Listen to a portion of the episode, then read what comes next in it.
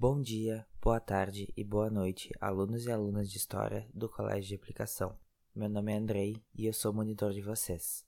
Bem-vindos ao primeiro episódio do Minutos de História, o podcast que irá acompanhar vocês durante as aulas. A ideia desse projeto veio como uma forma de trazer para vocês materiais complementares, que podem ser ouvidos em casa e que vão ajudar vocês a entender um pouco mais o que foi trabalhado nas atividades de aula. Serão episódios curtos, por volta de 10 minutos, em que eu vou trazer assuntos relacionados ao que o professor trabalhou com vocês. Como a primeira aula de vocês é sobre as sociedades que se desenvolveram na América, o assunto desse primeiro episódio não poderia ser diferente. Minha proposta é levar vocês em uma pequena viagem, que infelizmente é imaginária, pelo continente americano, entrando em contato com as diversas sociedades que existiram por aqui, e algumas que ainda existem. Pelo curto tempo que temos e a quantidade enorme de assuntos que poderíamos falar, já que o continente americano foi rico no desenvolvimento de sociedades, eu organizei para vocês três episódios especiais em que vamos trabalhar rapidamente algumas características dessas civilizações. Nesse primeiro episódio, vamos começar a jornada pela América do Sul. No episódio 2, vamos visitar os Aztecas e os Maias na América Central, e a nossa viagem vai terminar no terceiro episódio, na América do Norte. Bom, então vamos fazer a nossa primeira parada na América do Sul. Essa parte do continente foi e é lar de diversas sociedades indígenas. Segundo o último censo realizado no Brasil em 2010, lembrando que censo é a contagem da população brasileira e o levantamento de algumas características sobre ela, existem mais de 305 povos indígenas vivendo só no nosso país. É importante lembrar que muitos desses povos não vivem unicamente no Brasil. As fronteiras do nosso país foram delimitadas depois da chegada dos europeus, e elas definitivamente não respeitam os antigos territórios dessas populações. Esses mais de 305 povos que existem hoje não necessariamente são os mesmos que viviam aqui antes da chegada dos europeus. Muitas sociedades antigas foram exterminadas nas guerras de conquista, e também houve diversas uniões entre sociedades diferentes, como uma estratégia de sobrevivência. Isso produziu novas organizações sociais, que se modificaram com bastante frequência e ainda se modificam nos dias atuais. É importante a gente entender que muitos grupos sociais se formaram a partir dessa presença europeia. O que hoje em dia chamamos de tupis, por exemplo, na verdade não era uma sociedade única. Os portugueses chamavam de tupis diversos grupos sociais que possuíam línguas em comum, ou bem parecidas, e que compartilhavam algumas características culturais, mas que não necessariamente se enxergavam como parte de uma mesma sociedade. Vários grupos tupis eram, na verdade, inimigos e estavam em constante guerra. Os europeus tentaram dividir a enorme quantidade de sociedades indígenas em apenas dois grupos: os tupis, que eram os indígenas que viviam nas regiões litorâneas e estavam em um contato mais direto com os europeus, e os tapuia, que eram todos os demais, considerados pelos portugueses como maus. Muitas sociedades indígenas aproveitaram essa separação como uma forma de sobrevivência se aliando uma com as outras e produzindo por consequência uma cultura em comum. Isso teve como efeito diversas mudanças nas culturas existentes, algumas sendo exterminadas por essas guerras e outras se modificando para sobreviver. Estudar como essas sociedades se organizavam antes da chegada dos europeus é um pouco difícil, porque elas não possuíam um sistema de escrita e muitas não se organizavam em cidades permanentes. As culturas, religiões e organização social sobreviveram na oralidade, mas elas também refletem essas mudanças provocadas pela colonização. Como a gente também viu, aquilo que os portugueses escreveram sobre as sociedades que aqui viviam na época em que eles chegaram, na verdade mostra como eles interpretaram a organização social daqui, sem necessariamente consultar as populações locais. Isso produziu concepções erradas e várias delas sobrevivem até hoje na nossa sociedade.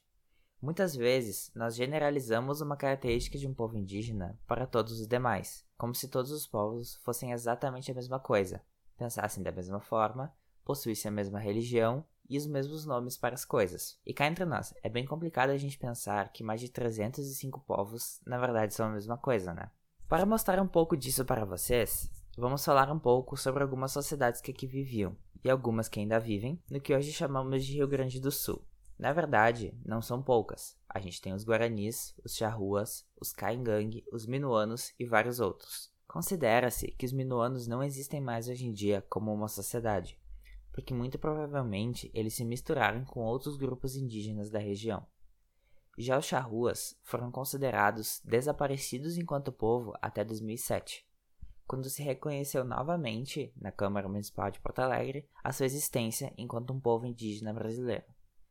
Inicialmente, ou seja, antes da conquista europeia, eles viviam de forma caçadora-coletora, e após o contato com os europeus, ficaram conhecidos pelo seu uso dos cavalos e a criação de gado. Já os guaranis não são, na verdade, um único povo, mas sim diversas etnias que foram agrupadas pelos portugueses, assim como os tupis. Cada uma possui idiomas e culturas diferentes, mas que acabaram se aproximando e se modificando a partir da colonização, desenvolvendo um sentimento de união na luta.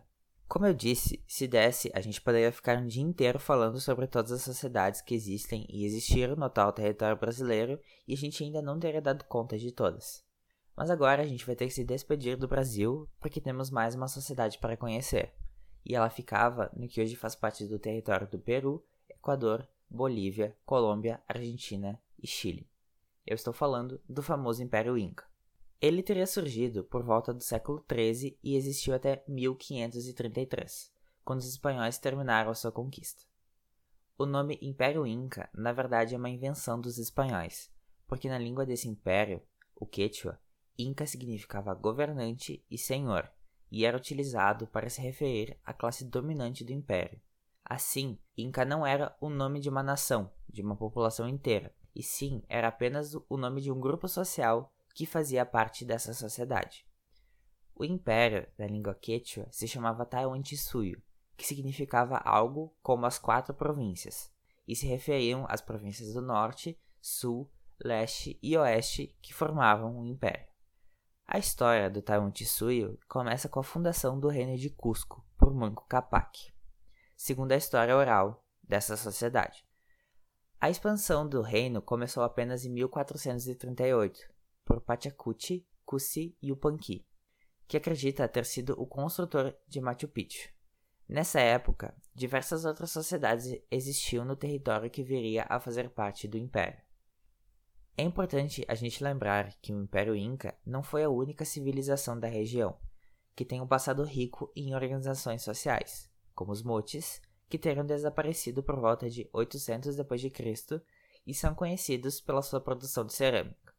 O reino de Cusco foi crescendo ao ir conquistando reinos e cidades-estado, como um dos seus vizinhos, o reino de Timo, até atingir grandes proporções e ser chamado de Tawantinsuyo. Os Incas, ou seja, a classe dominante de Cusco, que era a capital do império na época, não tinham por objetivo obrigar os demais povos a adotar totalmente a sua cultura. Assim, o império era multiétnico e multilingüe havia uma religião oficial e uma organização burocrática. Mas nas diversas regiões que compuseram o império prevaleciam organizações culturais próprias. Antes de terminar, eu queria só trazer algumas características culturais desse império.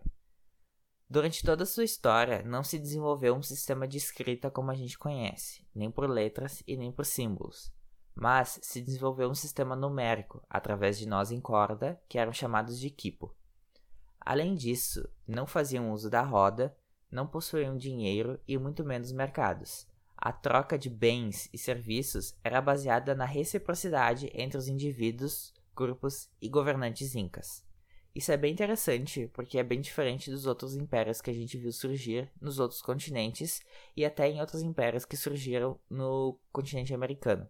O Império Inca mostra que não existe uma evolução comum a todas as sociedades. Sempre existem alternativas diferentes que vão produzir sociedades diferentes e que não necessariamente são melhores ou piores que as outras. Muitas das sociedades que fizeram parte do Império Inca existem até hoje em dia, e sua história se mantém viva. E é assim que a gente termina a nossa viagem por enquanto, após termos conhecido um pouco as sociedades que viviam no que hoje chamamos de Brasil e também o antigo Império Inca, o Taiwan Tsuyu. A nossa viagem vai continuar no próximo episódio. Então, até lá.